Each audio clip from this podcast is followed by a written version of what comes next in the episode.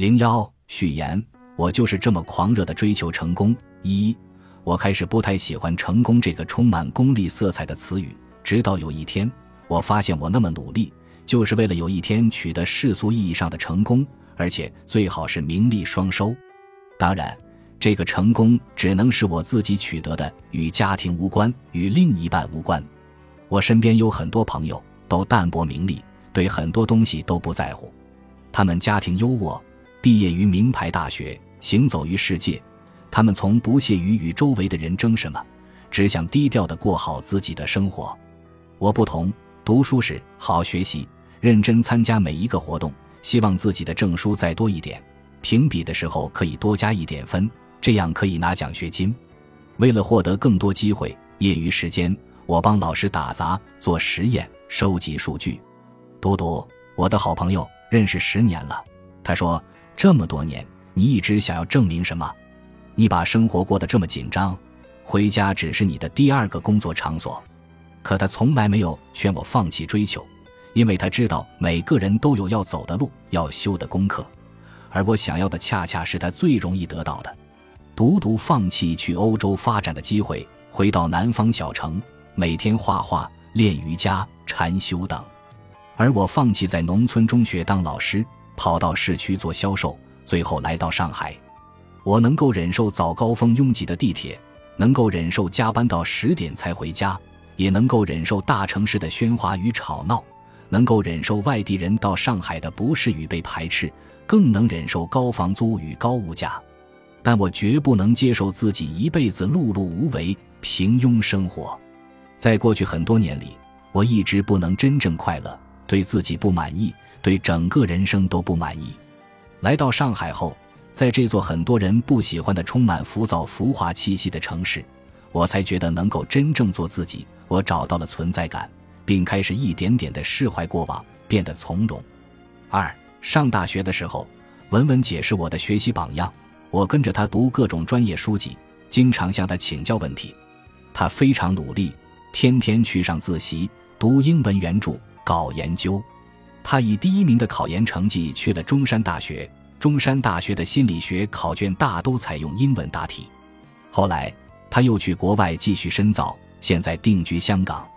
高中时他读的是省重点钢琴十级，擅长写作，放弃了某九十八五名牌大学的保送机会，希望通过考试进入自己喜欢的大学。当天不遂人愿，他被调剂到了我们学校，一所省重点二本学校。大学时，焦虑已经成为他生活的常态，我也是如此。但我们已经能够和焦虑和平共处，就像电影《美丽心灵》中，那时患有精神分裂，却通过意志力能够和自己脑海中的幻觉和平相处，并一如既往地坚持工作。前段时间，文文姐从香港来上海开会，我发现她整个状态都变了，焦虑得以缓解，对待生活很从容。还变得更加幽默了。我想它终将闪耀。可能当你到达了山顶，再看过往，一切就都微不足道了。因为小时候家境好，我从小就非常自信，有吃不完的零食，周围人都捧着我。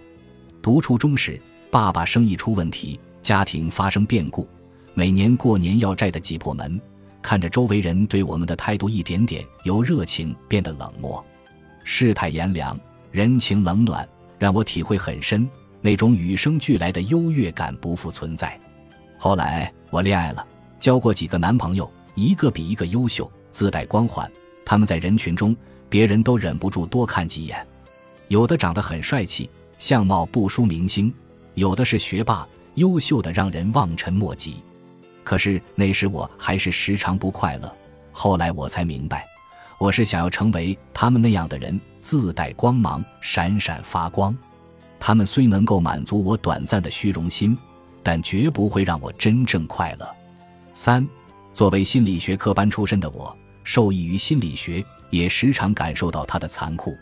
它对人进行深层次的剖析，把你最不愿意承认的潜意识的东西，血淋淋地呈现在你面前。成长之路就是破茧成蝶的过程。就像在刀尖上跳舞，非常痛苦。独独说：“小迷小悟，大迷大悟。”有困惑不是坏事情，一旦顿悟更彻底。我上大学时，经常在凌晨三点惊醒，我梦见自己过得非常失败，惊出一身冷汗。我还因为压力大，经常梦见自己牙齿全部掉光。从大一到大三，与过去的自己相比，我变得越来越优秀，焦虑有所缓解。但两次考研失败，让我建立的自信又轰然倒塌。独独当时说：“我真怕你垮掉，因为考研对你的意义已经变了，你把它当成了救命稻草，甚至失去了独立的判断，选择不适合的学校一搏。”第二次考研失败，很多关系好的老师劝我调剂，说做研究在哪里都可以，但我拒绝了，因为我太了解自己，对生活绝不会妥协，得不到最好的，我宁愿不要。就像我从小到大一直喜欢吃零食，吃最好的零食，但后来家庭发生变故后，舅妈给我买廉价的零食，我就不吃。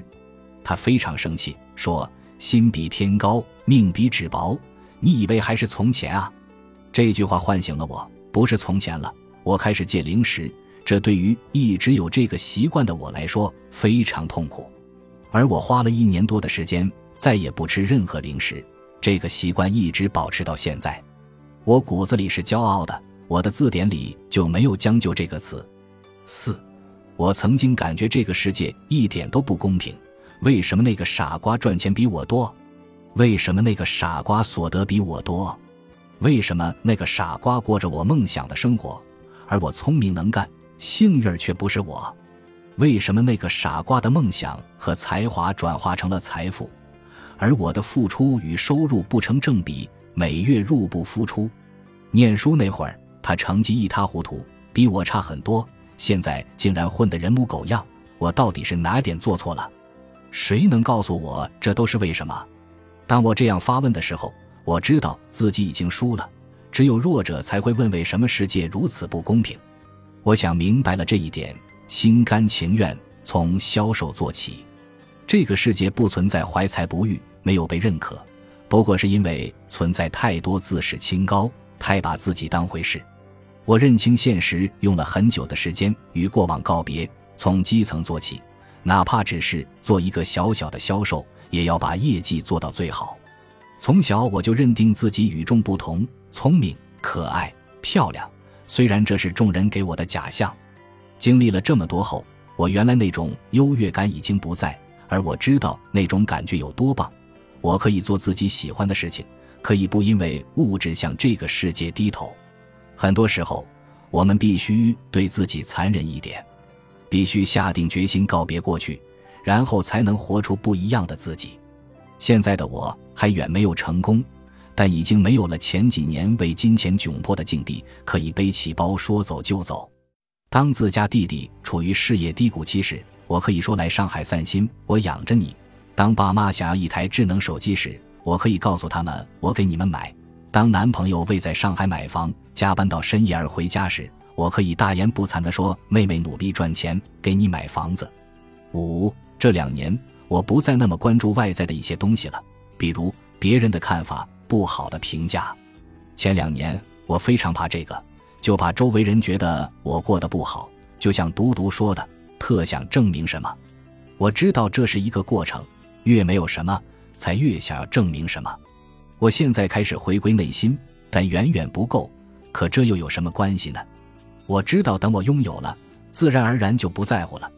我们看过那么多书，很多成功人士教我们淡泊名利，追求自己想要的生活。我认可他们的观点，但我觉得现在的年轻人就应该好好赚钱，取得事业的成功。如果连下一个月房租都交不起，怎么选择过自己想要的生活？如果你去参加面试，连一件像样的衣服都买不起，这时你还能淡定地拒绝这份不喜欢的工作吗？我记得身边有一个人，辞职去旅行，后来遇到雪崩，救援队呼吁他身边的人捐款，把他遗体运出去。后来他父母提起他，恨铁不成钢，说他从小就自命不凡，不肯踏实生活。工作上总觉得自己怀才不遇，换了一份又一份。原来他只是逃避现实生活，才选择去旅行。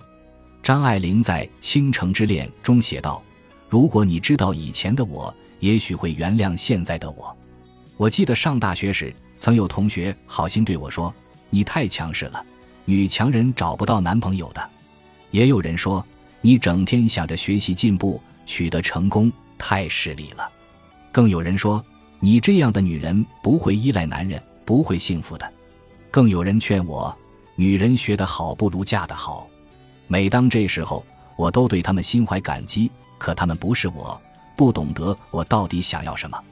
我就是想要成功，这个成功是我自己的标准。我就是要三十岁的时候，每年有赚一百万的能力。我就是要三十岁的时候，在上海拥有自己的房子。我就是要在某一个领域成为专家。我就是要努力成为畅销书作家。虽然我现在写的很烂，但我一直在努力。别人用两年时间，我可以用十年时间。那么成功是为了什么？我就喜欢得到之后可以云淡风轻的感觉。我就喜欢通过自己的努力赚到钱，去自己想去的地方，去学习自己感兴趣的事物。我就喜欢通过外在的成绩一点点内化自己的价值。我就喜欢身边的人需要我时，我淡定地说：“不怕，有我在。”本集播放完毕，感谢您的收听，喜欢请订阅加关注，主页有更多精彩内容。